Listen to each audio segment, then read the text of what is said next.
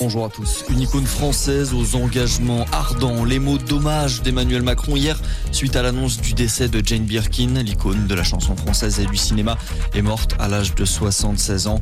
Éternelle muse de Serge Gainsbourg, elle aura séduit le public français avec Je t'aime moi non plus ou encore Baby Alone in Babylon. Elle a aussi joué dans plusieurs grands films, La fille prodigue et bien sûr La piscine, aux côtés d'Alain Delon.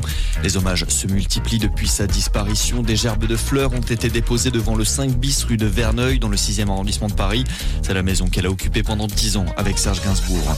C'est une idée qui avait ressurgi après l'affaire Palmade. Elisabeth Borne devrait annoncer aujourd'hui la création d'un homicide routier, un terme spécifique en remplacement des homicides involontaires commis lors des accidents de la route mortelle sous l'emprise de l'alcool ou de la drogue.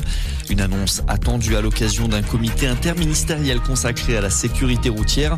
Les peines resteront les mêmes, jusqu'à 10 ans de prison et 150 000 euros d'amende. Une carte avantage un peu moins avantageuse à la SNCF. Après le 29 août, les plafonds qui permettent de bénéficier de prix régulés en fonction des kilomètres parcourus vont être augmentés de 10 euros. Il faudra compter 49 euros pour les trajets de moins d'une heure trente, 69 jusqu'à 3 heures de train et 89 euros maximum au-delà. Dans le reste de l'actualité, le trafic interrompu après un incident ce matin sur le pont de Kerch entre la Crimée et la Russie.